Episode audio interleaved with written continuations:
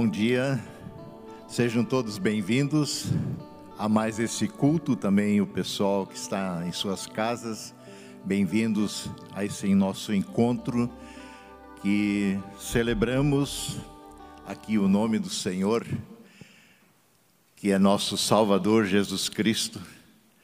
Ele é a razão da nossa salvação, é a razão de estarmos aqui, do amor de Deus que é derramado em nosso coração. Por isso, nosso culto se dá em nome do Deus que é Pai, Criador de todas as coisas, em nome do seu amado Filho Jesus, o nosso amado Salvador, e em nome do Espírito Santo de Deus, Espírito conselheiro, consolador, ensinador, o Espírito da verdade, que é derramado em nossos corações,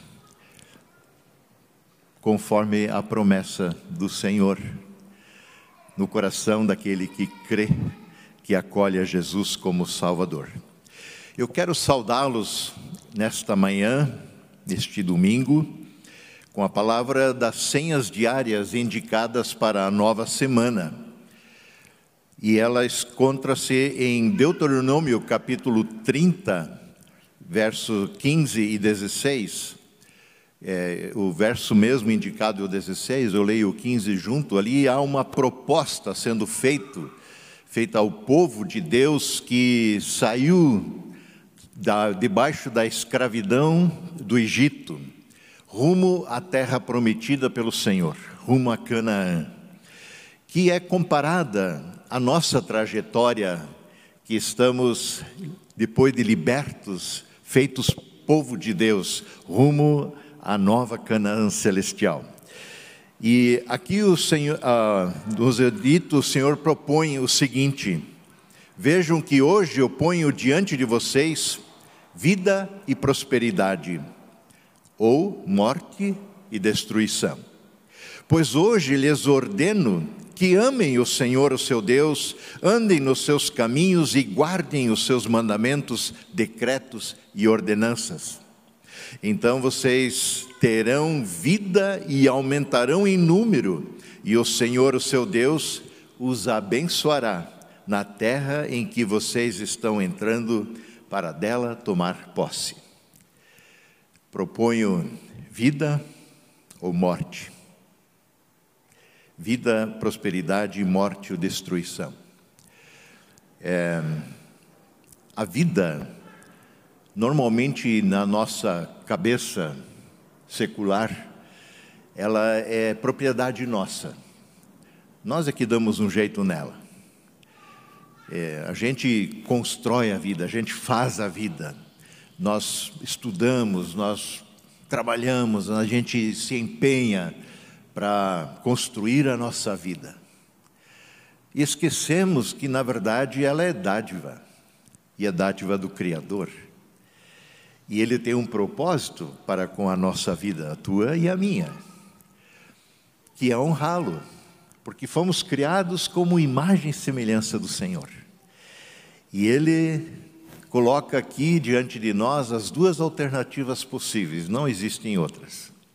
Ou nós nos adequamos à vontade daquele que nos criou, que sabe exatamente para o que nos criou, o que, portanto, é melhor para nós, ou a gente anda na rebelião que aconteceu lá no Éden, ou seja, marcados pelo pecado, que significa declarar autonomia, separação de Deus, é, a não sujeição à sua vontade boa, perfeita, santa e nisto há morte e destruição. Que bom que temos escolhido a vida, a vida que está e é possível por meio de Cristo Jesus, nosso Senhor e Salvador. Eu quero convidá-los, assim como estão mesmo sentados, a termos uma palavra de oração, vamos nos colocar silenciosamente, reverentemente na presença do Senhor. Querido e amado Deus, Santo e eterno Pai que és por meio de Jesus Cristo. Obrigado por este novo dia, pelo sol que brilha. Obrigado pela saúde, porque podemos também, ainda que em menor número, limitado pela pandemia, nos encontrar aqui nessa manhã em comunidade. Obrigado por aqueles que nos acompanham de suas casas, onde igualmente celebram em comunhão conosco, num só corpo, numa só igreja, a igreja de Cristo, onde tu soberanamente reinas, governas também sobre nossas vidas. Senhor, aqui nós chegamos e aqui estamos reunidos em Teu nome, é, em nossas casas, presencialmente, para Te adorar, reconhecer e declarar que só Tu és Deus, Deus soberano eterno, Deus sobre nossas vidas, porque nos reconciliaste contigo mesmo por meio de Jesus Cristo, em quem cremos e acolhemos por fé como único e suficiente Senhor e Salvador. Colocamos em tuas mãos tudo o que vamos fazer, cada hino que vamos cantar, cada leitura bíblica, também o batizado que nós vamos realizar. Senhor, este tempo de celebração, a tua palavra que queremos ouvir, seja para a honra e glória do teu eterno e santo nome. Assim oramos, te bendizendo em nome de Jesus. Amém. Convido para um primeiro hino, Jesus, em tua presença, nós nos reunimos aqui.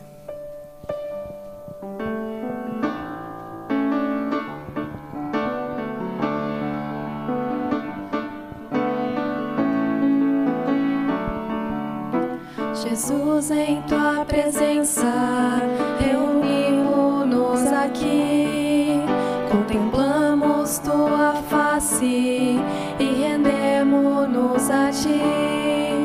Pois um dia tua morte trouxe vida a todos nós e nos deu completo acesso ao coração do Pai. Presença, reunimos-nos aqui, contemplamos tua face e rendemos-nos a ti. Pois um dia tua morte trouxe vida a todos nós e nos deu completo acesso ao coração do Pai. O véu que separava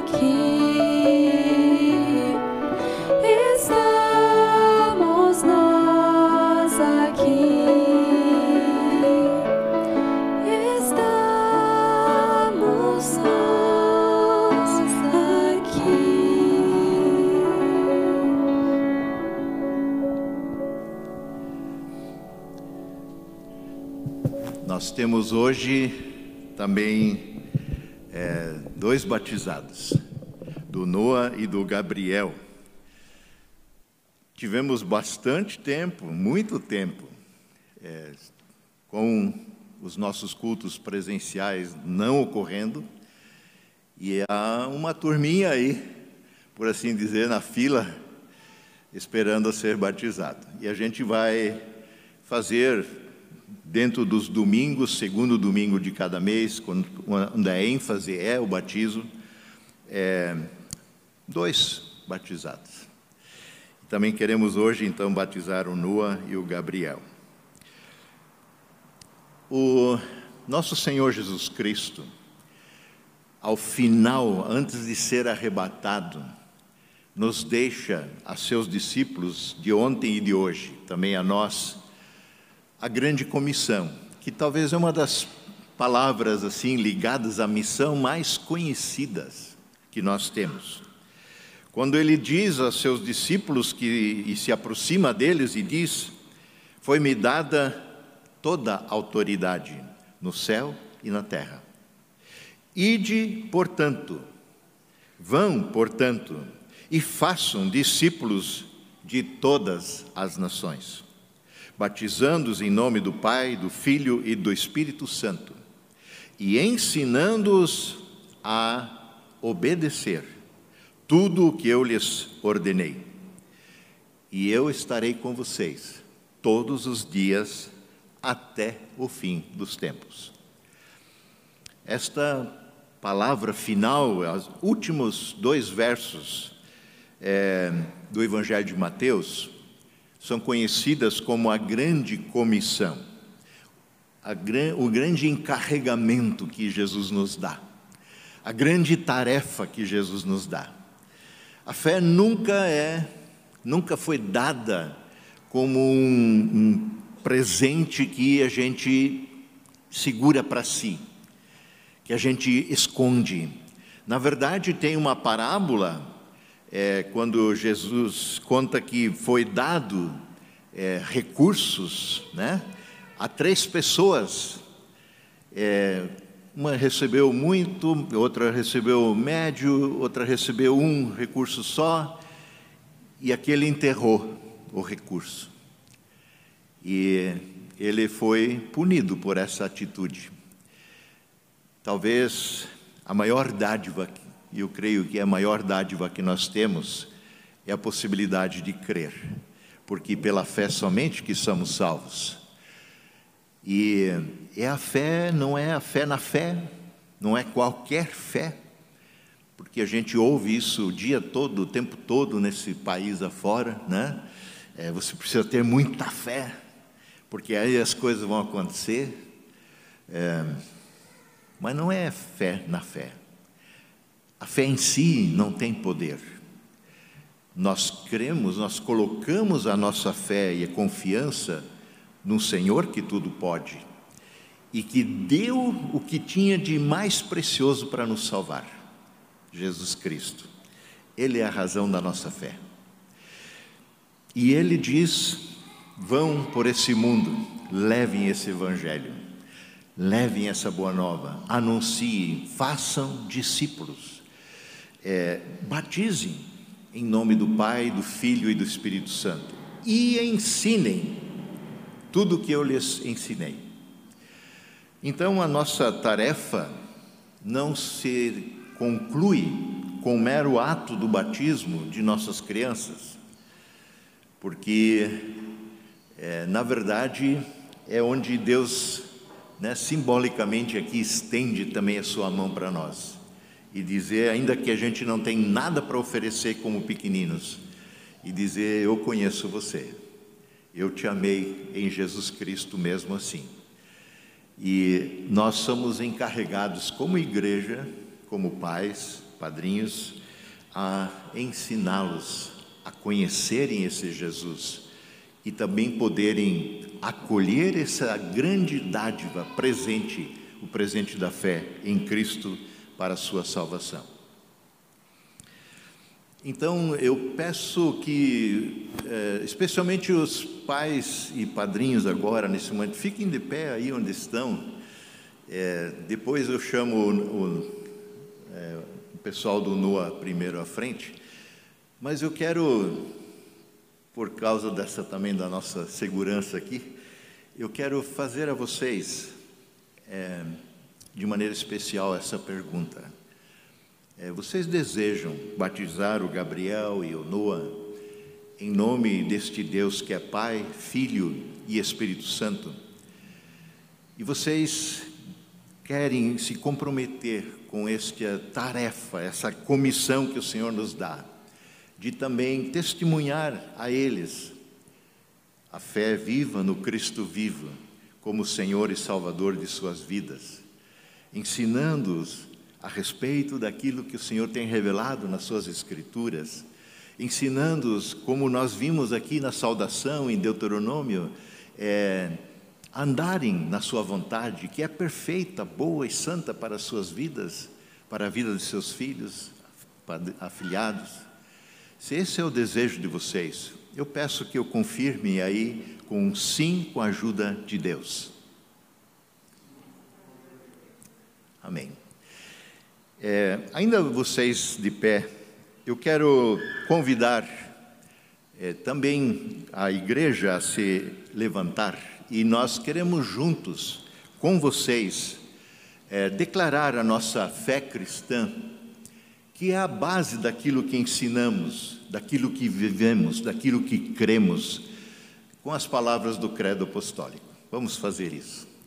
Creio em Deus Pai Todo-Poderoso, Criador do céu e da terra, e em Jesus Cristo, seu Filho unigênito, nosso Senhor, o qual foi concebido pelo Espírito Santo, nasceu da Virgem Maria, padeceu sob o poder de Pôncio Pilatos, foi crucificado, morto e sepultado, desceu ao mundo dos mortos, ressuscitou no terceiro dia, subiu ao céu e está sentado à direita de Deus Pai Todo-Poderoso, de onde virá para julgar os vivos e os mortos. Creio no Espírito Santo, na Santa Igreja Cristã, a comunhão dos santos, na remissão dos pecados, na ressurreição do corpo e na vida eterna. Amém. A igreja pode sentar. O pessoal do NOA, por favor.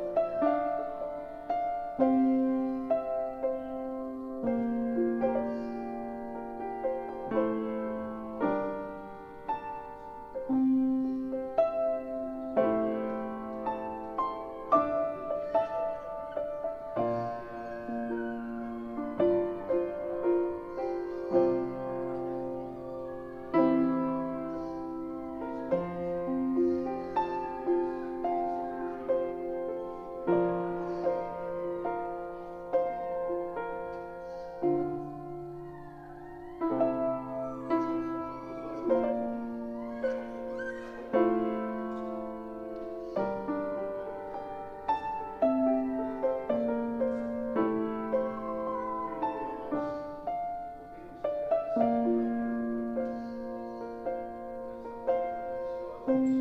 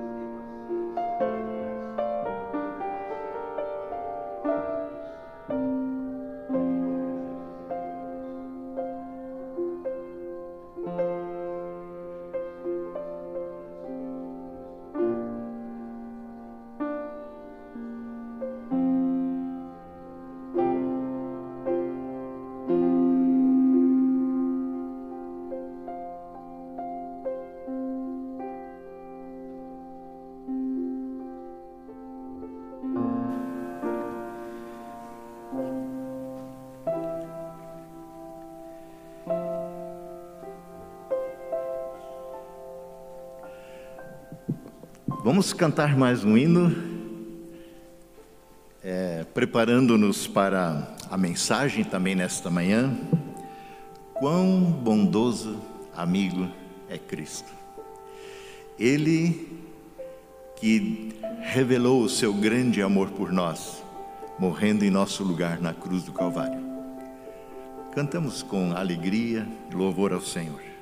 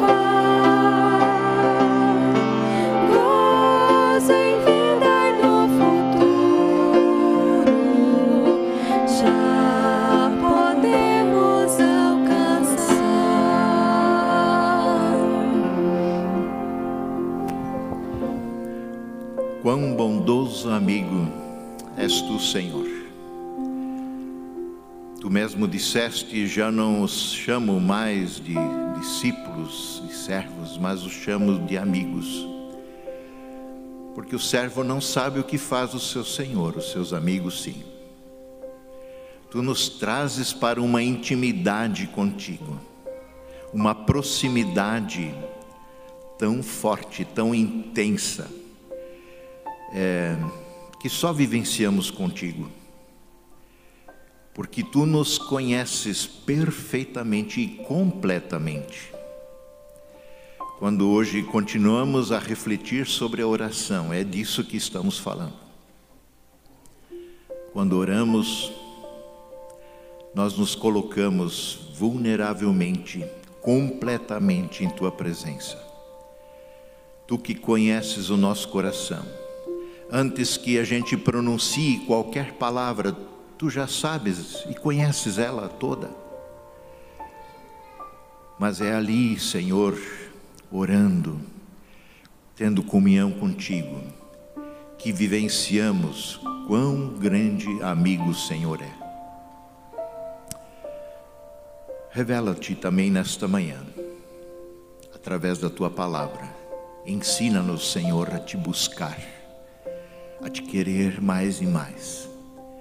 E revela-te íntimo a nós como tu desejas. Em nome de Jesus. Amém.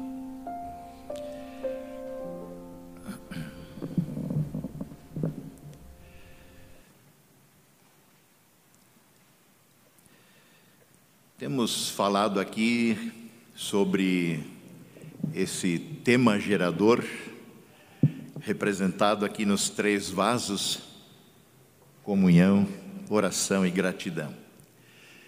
E nos dois domingos anteriores falamos a respeito da oração. E começamos com, com o pedido que os discípulos mesmos fizeram ao seu Senhor. Senhor, ensina-nos a orar. Eu creio, creio que este também é o nosso clamor. Senhor, queremos aprender a orar. Ensina-nos a orar. Ensina-nos a sermos íntimos teus, a te buscarmos.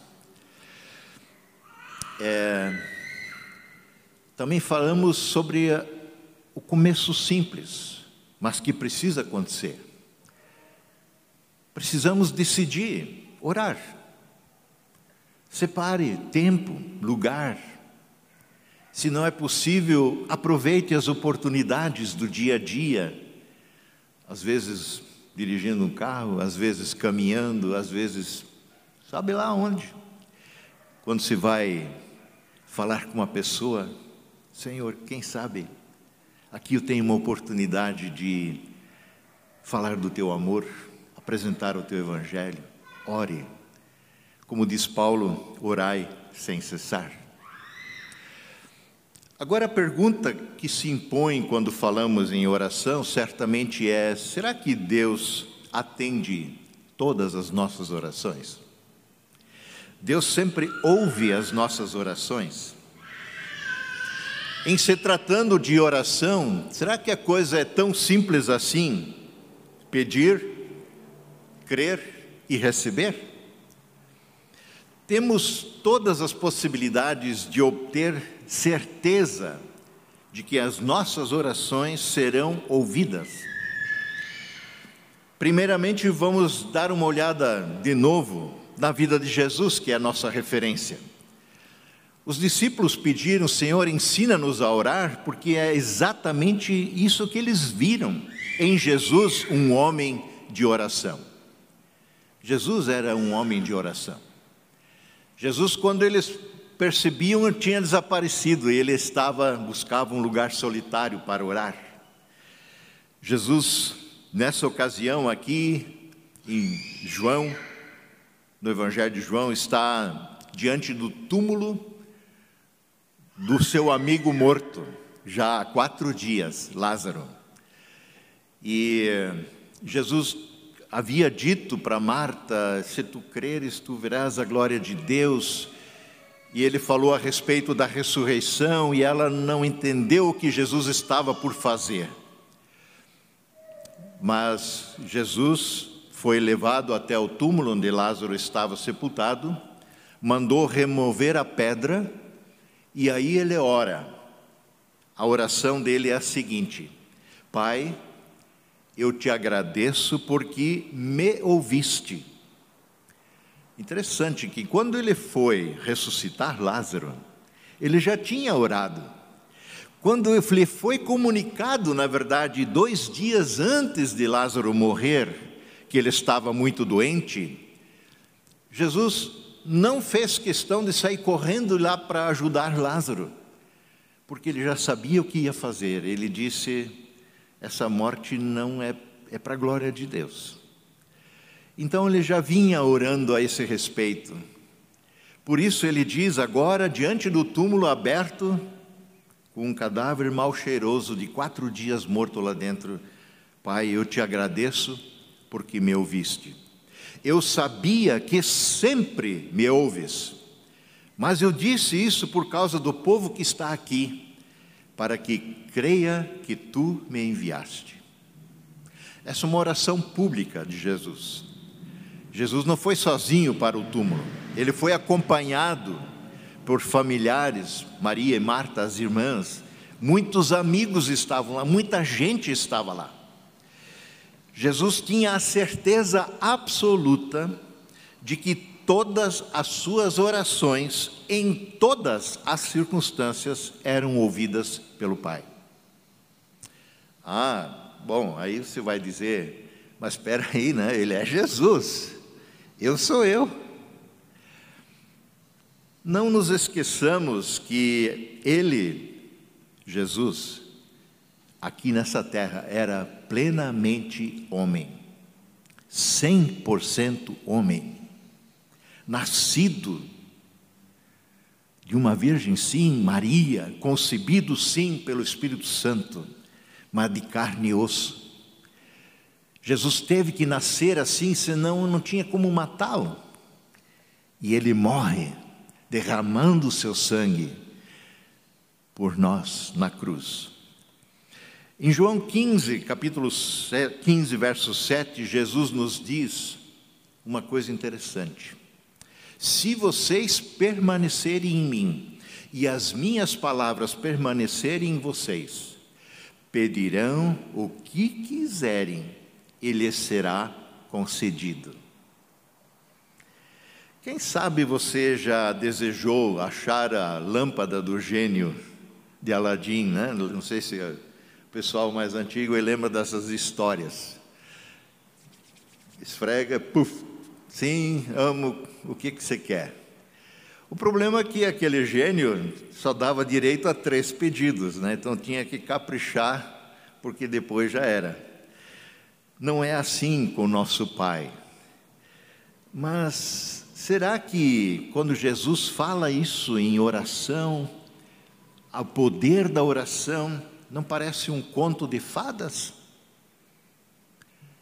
Pedir o que quisermos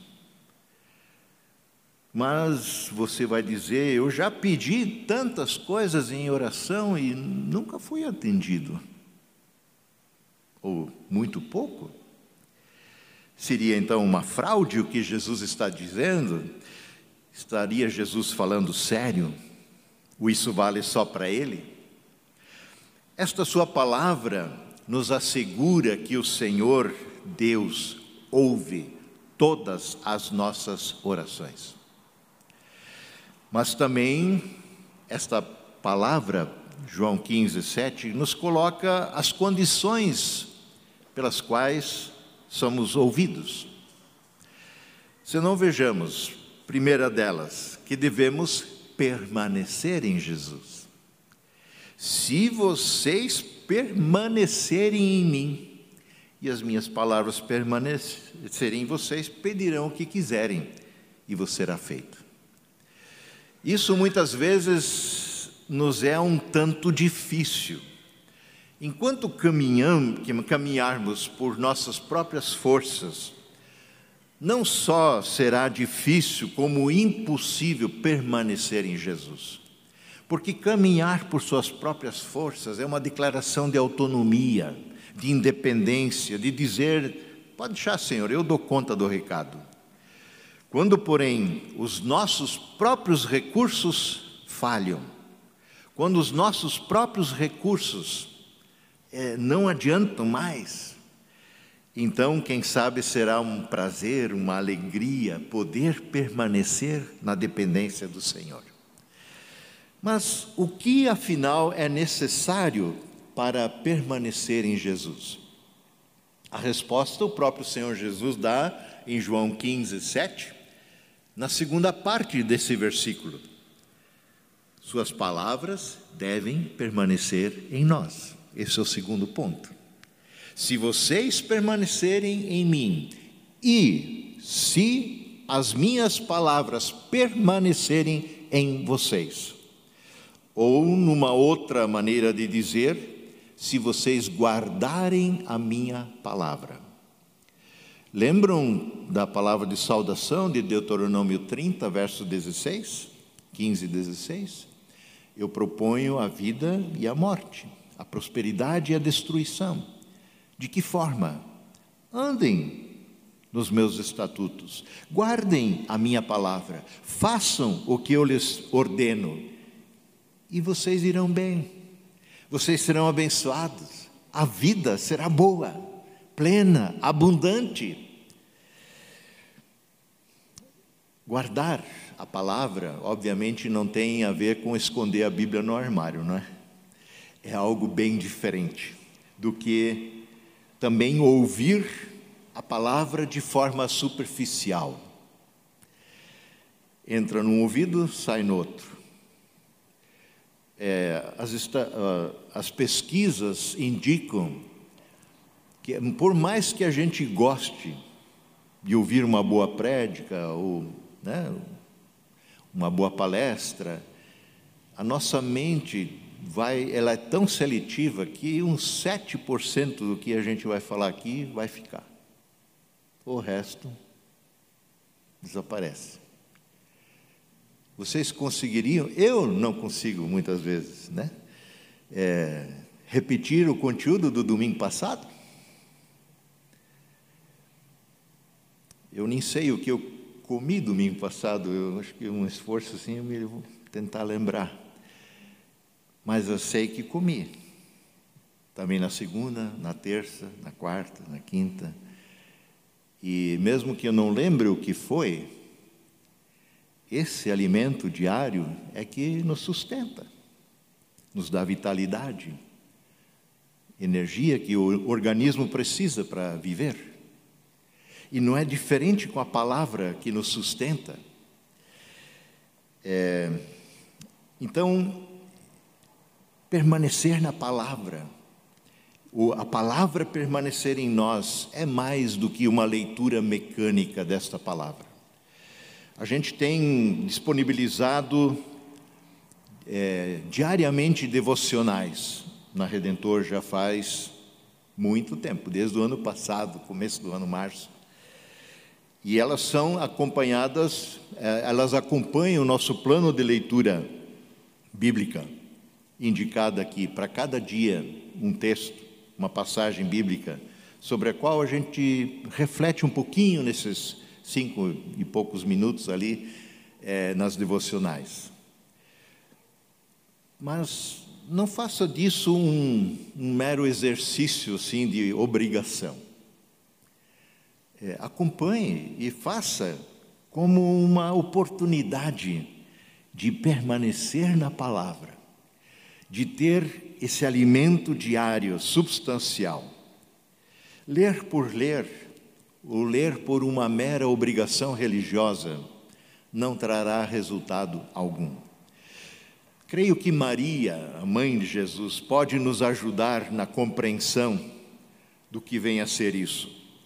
Depois que Jesus nasceu, os anjos apareceram aos pastores, revelaram a respeito do nascimento do Cristo, do ungido de Deus, e eles foram para lá e ah, vamos ver esse negócio que os anjos agora nos revelaram.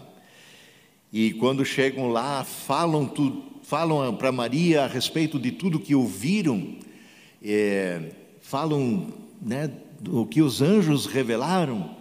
E aí o texto diz que Maria, porém, guardava todas essas palavras, meditando-as em seu coração.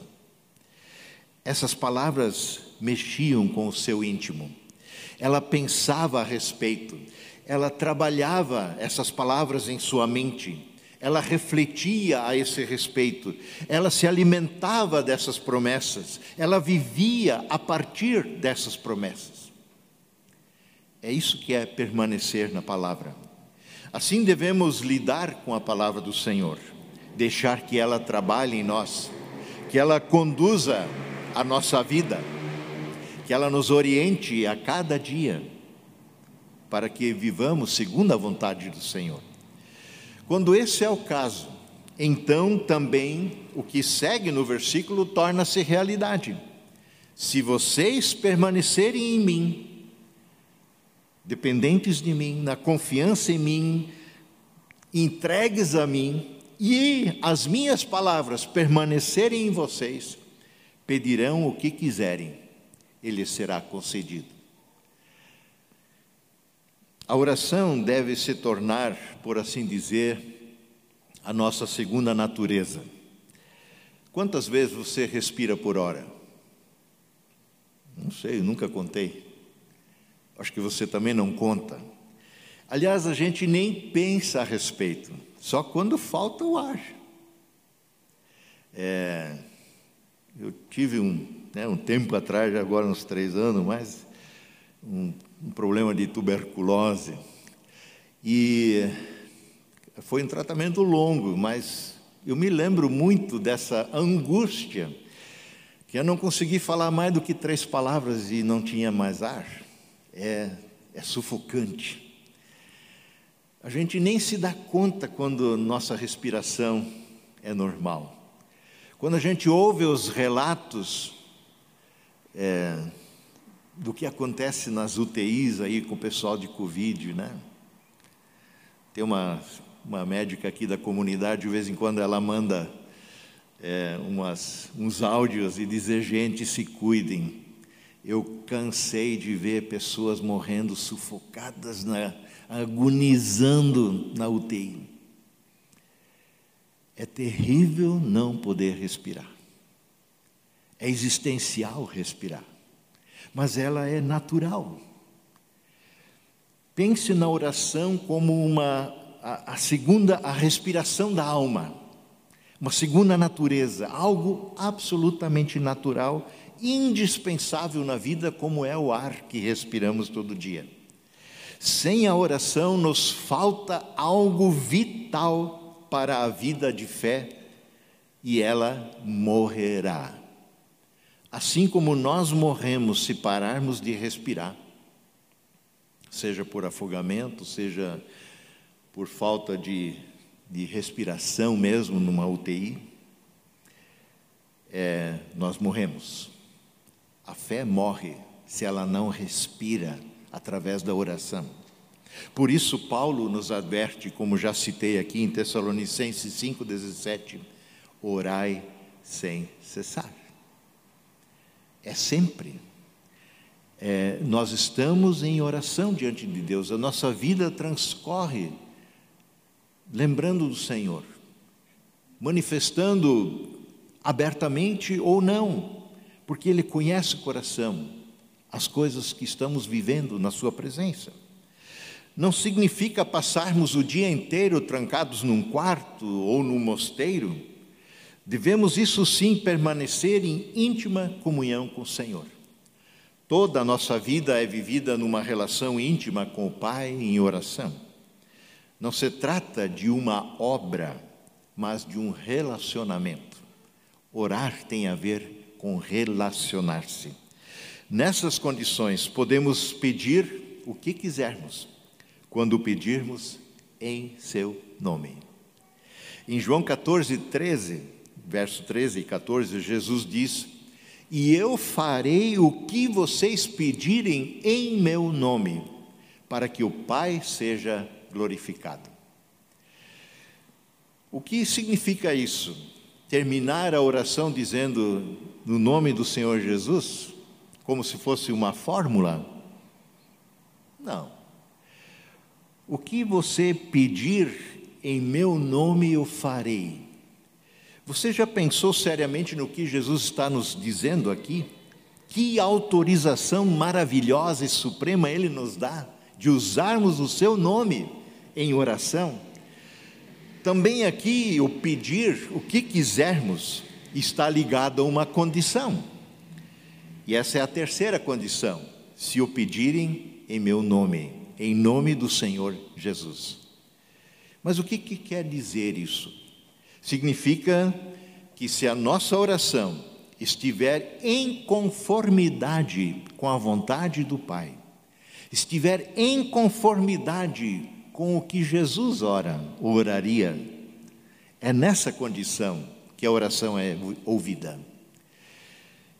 Porque ela não pode ser fruto do nosso mero egoísmo, dos nossos desejos tão carnais, tão muitas vezes terrenos, né? É, orar, é, se colocar à disposição de tal forma que a vontade de Deus vem para nós. Nós vamos percebendo a vontade de Deus à medida mesmo que nós articulamos a nossa oração, reflita: é isso mesmo que Deus quer? Isso está segundo a Sua vontade? Ele pode me atender nisso? Graças a Deus, nem sempre Ele atende nossas orações malucas, porque a Sua vontade, sim, é perfeita. Significa então orar em conformidade com o que Jesus ora. Por exemplo, quando eu envio um mensageiro com uma mensagem que deve ser transmitida, ela deve ser transmitida exatamente da forma como eu a enviei. Ela não pode ser alterada nem para mais nem para menos. O mensageiro não pode incluir o que ele quiser e nem deixar fora o que ele acha que não tem valor. Orar em conformidade com Jesus só me é possível se eu viver em estreita comunhão com o Senhor, permanecer nele, Sua palavra permanecer em mim. Assim eu conheço a vontade dele. Mas como posso reconhecer que a minha oração está de acordo com o que Jesus quer? Creio que o próprio Pai Nosso pode nos servir de modelo. O que oramos lá nas três primeiras petições, estão lembrados? Santificado seja o teu nome, venha o teu reino, seja feita a tua vontade. É assim que nós aprendemos a orar com Jesus. Quando os discípulos pediram, ensina-nos a orar, ele ensinou o Pai Nosso. Não como uma oração mágica, mas como um modelo de oração, um padrão de oração. E nesse modelo de oração, a vontade do Pai vem sempre em primeiro lugar. Aqui temos uma lição muito importante a aprender. Em primeiro lugar está a vontade do Pai. A sua vontade é o que importa de fato. Mas o que é que nós oramos? Não colocamos em primeiro lugar o que eu quero, o que eu desejo, o que eu espero, o que eu anseio. Tudo não gira em torno do nosso próprio umbigo. Enquanto não colocarmos a vontade do Senhor, as suas coisas em primeiro lugar, não estaremos orando segundo Jesus orou. Esse é o princípio que está lá também em Mateus 6,33. Buscai, pois, em primeiro lugar o meu reino, o reino de Deus, e a sua justiça. E todas as outras coisas, fonte de nossa preocupação primária, serão acrescentadas, é brinde. Tudo isso vem, Deus tem cuidado de nós. Por que, que nós invertemos e primeiro estamos preocupados com o que vamos comer, com o que vamos vestir, com as nossas coisas. Um bom exemplo da oração, desse tipo de oração, é a que Jesus faz lá no Getsemane antes de ser morto. Pai, chegou a hora, estou angustiado até a morte. Se possível, passa de mim esse cálice mas não seja feito como eu quero. Eu gostaria de escapar desse momento. Seja feita a tua vontade. E a vontade de Deus prevaleceu. Graças a Deus prevaleceu, porque assim temos a salvação em Jesus. O diabo tentou tirar Jesus da cruz a qualquer preço. Já desde o deserto na tentação, as pessoas que passavam diante da cruz meneavam a cabeça e diziam: ah, mas se tu é filho de Deus, desce daí, prova o teu poder e nós vamos crer em ti. Mas não é esse o projeto de Deus. O projeto de Deus é que ele fique lá e morra lá, porque ele não tem pecado pelo qual morrer. Por isso ele pode morrer em teu e meu lugar. Em Atos 4, Pedro e João foram presos acusados de anunciar Jesus encher a cidade de Jerusalém com o Evangelho. E eles foram ameaçados e depois foram soltos. E a igreja estava em oração reunida quando eles voltaram. E qual é a oração da igreja? Vejam, Atos 4. Pai, cuida dos nossos apóstolos, preserva-os para que continuem conosco, edificando-nos na fé. Foi essa a oração que está em Atos 4? Não. Não é. Apesar das ameaças, vejam como eles oram. Agora, Senhor, olha para as suas ameaças e concede aos teus servos que anunciem o teu evangelho com toda intrepidez, ousadia e coragem, ainda que vão morrer por isso. É isso que eles oram. O anúncio do evangelho era mais importante que a autopreservação. Bom, vimos assim que o Senhor de fato ouve as nossas orações. Quero ainda trazer um quarto ponto. O Senhor ouve nossas orações, mas sua resposta pode ser: espera um pouquinho. Muitas vezes agimos como crianças mal educadas, né? É, por exemplo, pai vai com seu filho para o supermercado e ele vê lá um punhal, uma faca que lhe interessa. Pai, eu quero essa faca, eu quero esse canivete, eu quero, eu quero, e bate o pé, joga no chão e esperneia e um escândalo geral. E o pai diz: Mas meu filho, espera aí, eu não posso dar isso para você agora, você vai se machucar. Isso não é bom para você. Não é tempo. Chegará um tempo que, quem sabe, você pode ter um canivete. Não importa se o filho fica bravo, xinga, reclama, não é responsável, nem é amoroso dar o que os nossos filhos pedem, em muitas circunstâncias. E Deus é um pai amoroso, e ele diz: espera aí, Chegará o dia. Uh, o Pai sabe o que é o melhor para nós. Deus sabe o que é o melhor para nós. Nós que somos aí da era eletrônica, somos muito imediatistas. Nosso computador, se a gente liga ele, ele demora um segundinho a mais. Pô, eu tenho que trocar esse negócio, né? Está demorado demora 27 segundos para abrir. É, eu sei que eu tinha esse meu computador aqui, quando eu abria ele, eu, eu lia um ou dois capítulos da Bíblia. Aí, até ele dizer bom dia, era lento que barbaridade, um lentium. E uh, eu fiz umas, uns tratamentos nele, agora ele leva 27 segundos. E às vezes, quando eu me flagro, eu digo, pô, mas como está demorado esse negócio, né?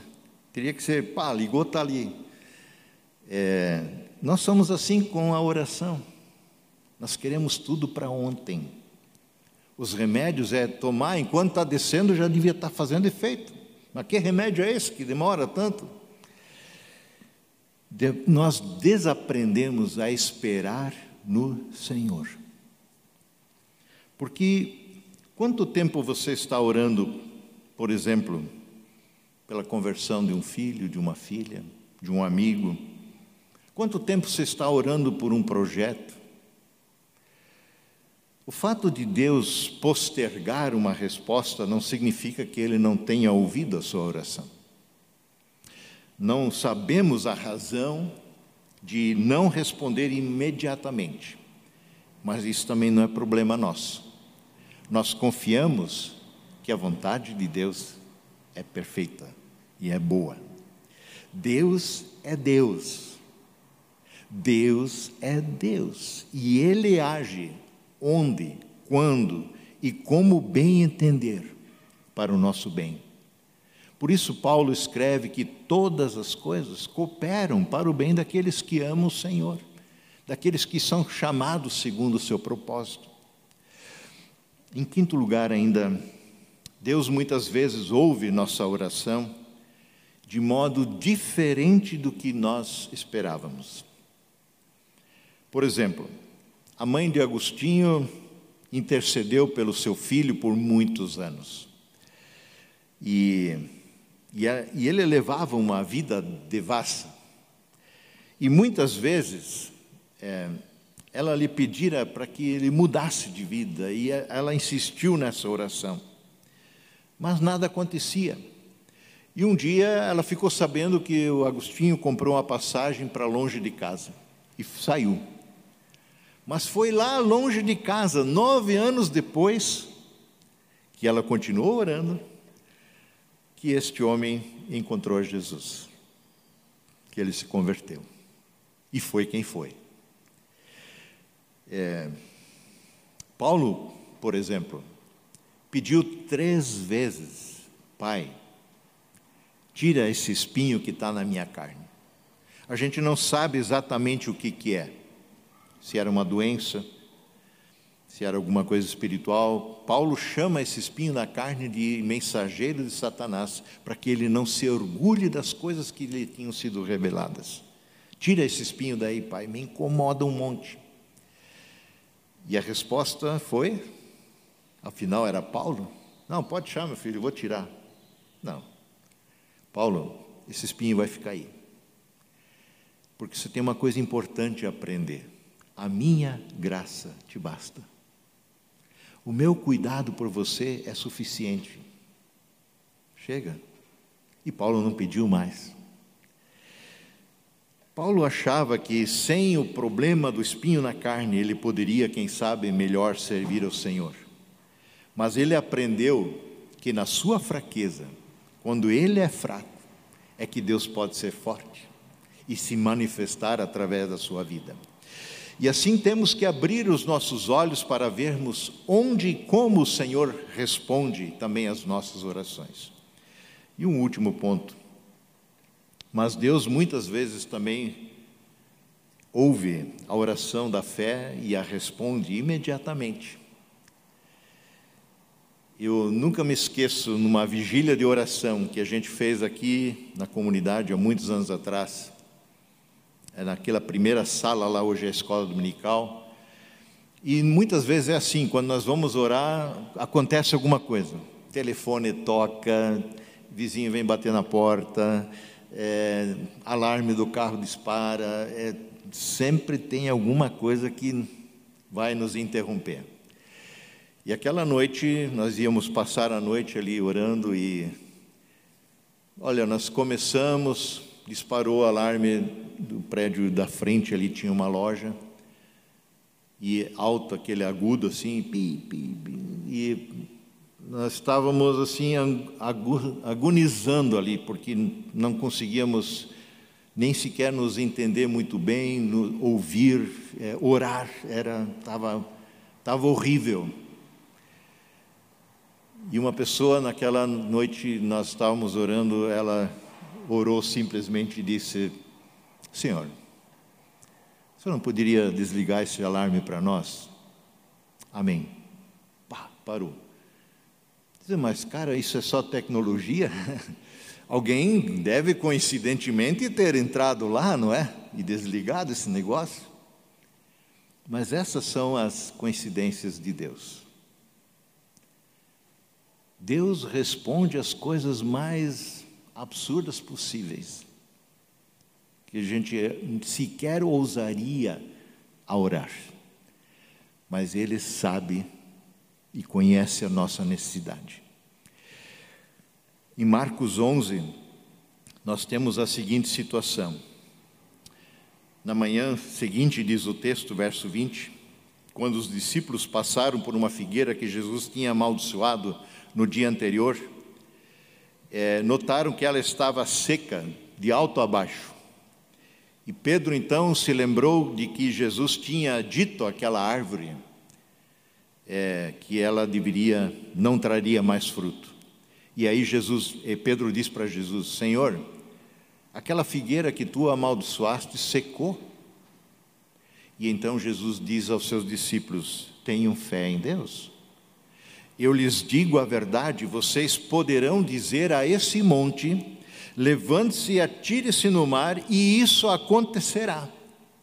É preciso, no entanto, crer que acontecerá e não ter nenhuma dúvida em seu coração. Digo-lhes, segue Jesus, que se crerem que já receberam qualquer coisa que pedirem em oração, lhes será concedido. Eu repito esse verso na nova versão internacional. Portanto, eu lhes digo: tudo o que vocês pedirem em oração, creiam que já o receberam, e assim lhes será sucedido. Crer significa levar Deus a sério. O poder da oração não está na fé em si, está naquele que tudo pode. O poder da oração não está na fé em si, está naquele que tudo pode. Nós confiamos é no Senhor. É isso que Jesus está tentando explicar aos seus discípulos aqui em Marcos 11. Tenho fé em Deus, diz ele. Garanto-lhes que se alguém disser a esse monte, levante-se e jogue-se no mar, e não duvidar em seu coração, mas crer que acontecerá o que diz, assim lhe será feito. Isso me faz lembrar aquela história, acho que já contei ela outras vezes, da mulher que tinha lido esse versículo e foi na noite orar no seu quarto. E disse: Pai, tem um monte desses aqui do lado da minha casa. Joga ele lá no mar para mim. Amém. E foi dormir. No outro dia, ela levantou cedo, correu para a porta, olhou para fora e viu que o monte estava lá e disse: Viu? Eu sabia que ele ia estar lá. Qual foi a oração dela, na verdade? É, isso é uma oração impossível. E Jesus não quer que a gente fique removendo e jogando montes no mar, não é isso que está escrito aqui. O que ele está nos desafiando é crermos num Pai amoroso que pode qualquer coisa. Nós temos o Deus do impossível. Afinal, nós temos fé nesse Senhor. Não para colocar Deus à prova e ver se ele joga um monte lá do lado de casa no mar. Cremos no Deus do impossível. A fé bíblica sabe que para Deus não há impossíveis. É o que foi dito pelo anjo para Maria quando ela disse: Mas como é que eu vou ter um filho se eu não tenho marido, não estou casada? E o anjo disse simplesmente: Maria, para Deus não há impossível. Ele vai fazer isso. Quando para Abraão foi prometido um filho, depois de ele já muito velho, ele e a esposa, e ela riu e Abraão meio uma risadinha, né? Mas, cara, como é que eu vou ter um filho nessa idade? E o Senhor disse para ele: Abraão, acaso existe coisa demasiadamente difícil para o Senhor? Há impossíveis para Deus? Em Mateus 9, dois cegos se dirigiram a Jesus pedindo ajuda. E Jesus, eu concluo com isso, Jesus, é, esses cegos são trazidos à sua presença e Jesus pergunta para eles: O que vocês querem que eu lhes faça? É óbvio, né? É, nós queremos ver, Senhor, nós somos cegos. O que você quer que eu lhes faça? É, e Jesus pergunta: Vocês creem que eu posso fazer isso? Fazer vocês enxergarem novamente? E eles respondem: Sim, Senhor. E aí Jesus diz: Que lhes seja feito segundo a fé que vocês têm. Que lhes seja feito segundo a fé que vocês têm. Lá onde pessoas infantilmente, ingenuamente, simplesmente creem no Senhor, elas vão experimentar as maravilhas de Deus a seu tempo. Lá se torna verdadeiro o que Jesus disse para Marta antes da ressurreição de Lázaro. Não te disse eu que se creres você verá a glória de Deus? Sim, a oração da fé move a mão de Deus. É, isso, gente, é para os dois lados. Eu me lembro de um negociante que tinha um comércio crente e ele certo dia à noite ficou muito inquieto. Lhe veio uma pessoa à mente é, que precisava levar uma comida para ela. E ele não titubeou. Diz, ah, mas será que isso é sério? Será que isso não é coisa da minha imaginação?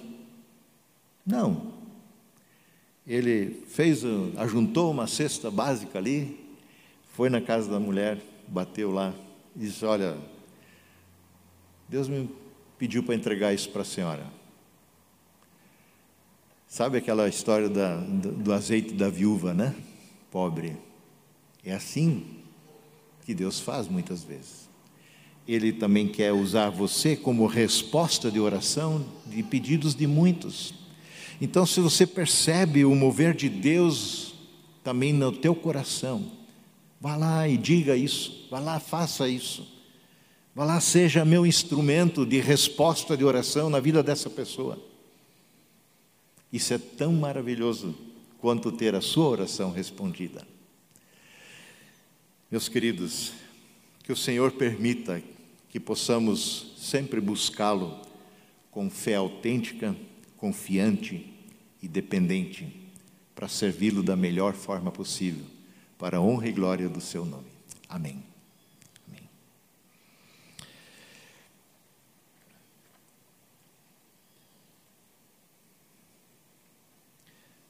É, durante o próximo hino, nós vamos também trazer as nossas ofertas. E hoje, em âmbito da IACLB, nós temos incluído aqui a missão entre povos indígenas e também, é, no âmbito sinodal, o projeto de missão no Sino da Amazônia. Que o Senhor abençoe o nosso ofertar, quando é feito com alegria e gratidão. A pessoal da frente usa o gasofilácio do meio ali, mantendo a sua distância. O pessoal da parte dos fundos tem um gasofilácio lá nos fundos também, onde pode colocar ali a sua oferta. Também no banco você tem esse, esses QR Codes aqui, tanto do PicPay quanto do Pix. Você pode usar seu celular para fazer também a, a transferência, o depósito ali. Não esqueça de comunicar o destino da oferta, no nosso caso hoje ofertas eh, em âmbito da, da ISLB, ou se você fizer o seu dízimo também comunique para a Sandra poder lançar adequadamente na contabilidade, né? Ok? Cantamos o próximo hino, Se as águas do mar da vida.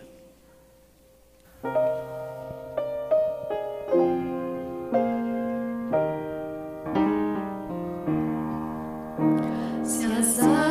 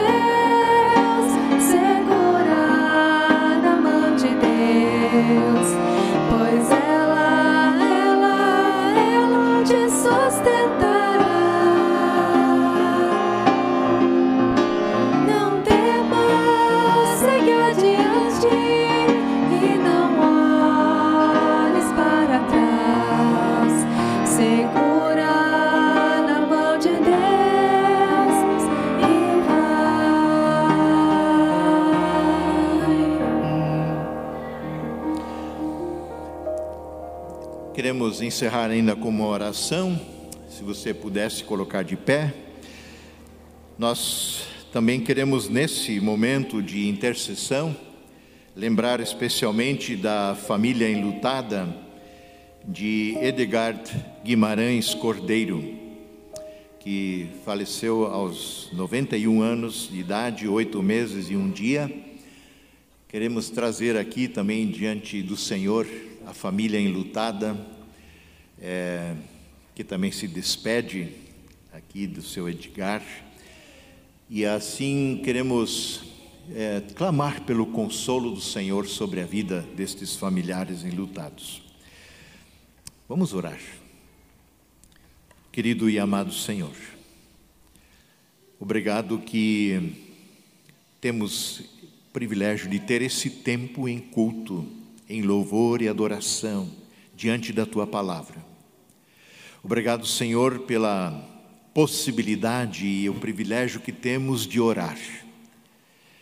Que na verdade tu mesmo te apresentas como um Deus que inclina para nós os seus ouvidos e ouve a nossa oração. Perdoa-nos, Senhor, quando não sabemos orar como convém, quando ainda somos tão egoístas, é, tão focados em nosso próprio umbigo tão focados naquilo que nos interessa de forma pessoal. Não que o Senhor não se importe com isso, mas, Senhor, o mais importante é que a nossa vida esteja afinada com a tua vontade, que é perfeita, justa, santa. É o melhor para nós. Tu nos criaste para andarmos no teu querer onde há bênção e vida, vida para sempre, por meio da fé em Jesus. Senhor, nós queremos também trazer diante de Ti a família enlutada do seu Edgar. É, traz, Senhor, o Teu consolo sobre cada um deles. Os filhos, netos, familiares próximos, amigos, porque tu mesmo, Senhor, és o Deus e Pai de toda consolação. Consolo que vem a nós por meio do sofrimento de Jesus, porque tu entregaste o teu próprio filho na cruz, que morreu a nossa morte, dando-nos a possibilidade de esperança e certeza de vida eterna. Senhor, nós também queremos interceder pelo seu corte, entubado numa UTI, e não só por ele, mas por tantos que lá estão, que sofrem de doenças as mais variadas, que lutam, Senhor, pela vida e que muitas vezes têm clamado, mesmo em leito de morte, socorro, Senhor. Que esta seja, quem sabe, uma oportunidade para que teu amor os alcance e seja revelado plenamente a eles, a estas pessoas. Senhor, também traga ali o teu consolo, tua cura, tua salvação. Acompanha-nos também, Pai de amor, nesta nova semana. Queremos te servir com os dons, talentos, recursos, tempo e tudo que nos dás. Queremos ser, Senhor, teus instrumentos, mensageiros do teu evangelho em vida e palavra. Pedimos ainda mais uma vez pela vida do Noah e do Gabriel, dos seus familiares, pais, padrinhos. Abençoa-os, conduza-os no teu caminho estreito e ajuda-nos, como igreja, a falar do teu evangelho nesta cidade e a viver esse evangelho que faz a diferença na vida de outros. Tudo mais, Santo e Eterno Deus, colocamos diante de Ti orando juntos a oração que o Senhor mesmo nos ensinou. Pai nosso que estás nos céus, santificado seja o teu nome, venha o teu reino, seja feita a tua vontade, assim na terra como no céu. O pão nosso de cada dia nos dá hoje. E perdoa-nos as nossas dívidas, assim como nós também perdoamos aos nossos devedores e não nos deixes cair em tentação, mas livra-nos do mal, pois teu é o reino, o poder e a glória para sempre. Amém. E o Senhor te abençoe e te guarde. O Senhor faça resplandecer o seu rosto sobre ti e tenha misericórdia de ti. O Senhor sobre ti levante a sua face e te conceda a sua paz. E depois, na paz do Senhor, e o sirvam com alegria e gratidão em seus corações. Um abençoado domingo a todos, uma ótima semana. A saída é pelas laterais, é, mantemos aí o distanciamento e também queremos lembrar que o Conversa no Pátio está aberto. Se você é de casa quer acessar, é, o link está aí à sua disposição no chat, ele foi enviado pelo WhatsApp. Podemos nos encontrar ali. Um abençoado domingo a todos.